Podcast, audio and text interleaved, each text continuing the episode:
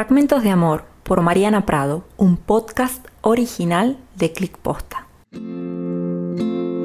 La ruta de los 6000. Mientras me dirigía al vecino país por el cruce fronterizo, ubicado a 4.726 metros sobre el nivel del mar, mi corazón se hundía al saber que se dirigía a la iglesia para dar el sí.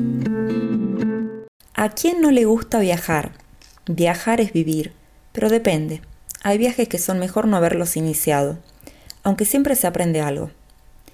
Pensamos que cruzar la cordillera de los Andes ayudaría a reconstruir las ruinas de nuestro amor, así que cargamos las mochilas en el auto y emprendimos la marcha por la ruta de los seis miles, la más alta de Argentina. Nuestro espíritu aventurero estaba apagado, no éramos los mismos. En realidad, hace tiempo que éramos otros, sumado al mal de altura, uno de los tantos males que no previmos en nuestra relación. El camino se hizo largo. Íbamos sorteando la suerte entre el apunamiento, la falta de oxígeno, las bajas temperaturas y la falta de amor. Suena una canción y me recuerda los momentos más felices que viví junto a él. No al que conducía el auto, sino al que justo en ese momento se dirigía a la iglesia para dar el sí.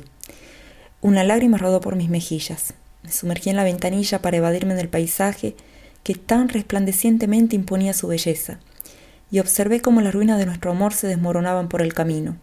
Esa postal de los seis mil pedazos en la ruta me hicieron comprender que nuestra relación había llegado al final. Si no hubiera viajado, podría haber evitado que la persona que realmente amaba se casara. Pero si no hubiera viajado, nunca me habría dado cuenta a quién amaba realmente. Continuamos el viaje, y la ruta seguía tan vacía como mi vida sin él.